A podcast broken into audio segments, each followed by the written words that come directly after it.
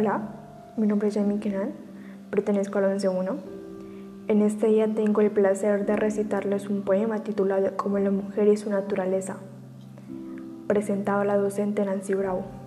A continuación, sostenía en sus manos entre sus dedos el universo, sobre sus palmas descansaba la luz del sol en el atardecer.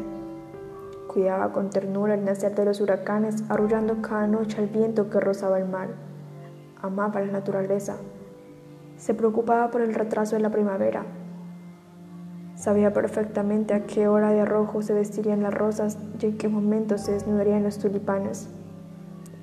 Se ocupa el sonido y llegaban ruiseñores, turpiales y sinsontes. Hasta su ventana le cantaban cada mañana como si de fiesta estuvieran.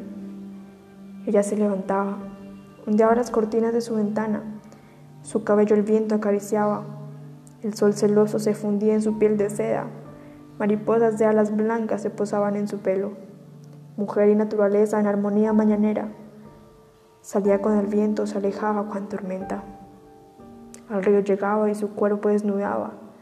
Era un ritual al hundirse y perderse en las aguas cristalinas.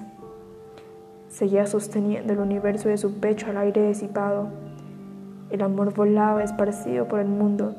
Nadie supo ni cuándo, pero al pasar los años, su hermosa casa desapareció del lado del río y jamás nadie supo qué pasó con ella. Quizás fue que el río se enamoró más de ella que el sol y el viento y la quiso para él solo. O quizás los ruiseñores no quisieron compartirla más con las flores y en un ave la transformaron.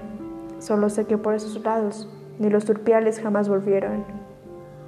Gracias.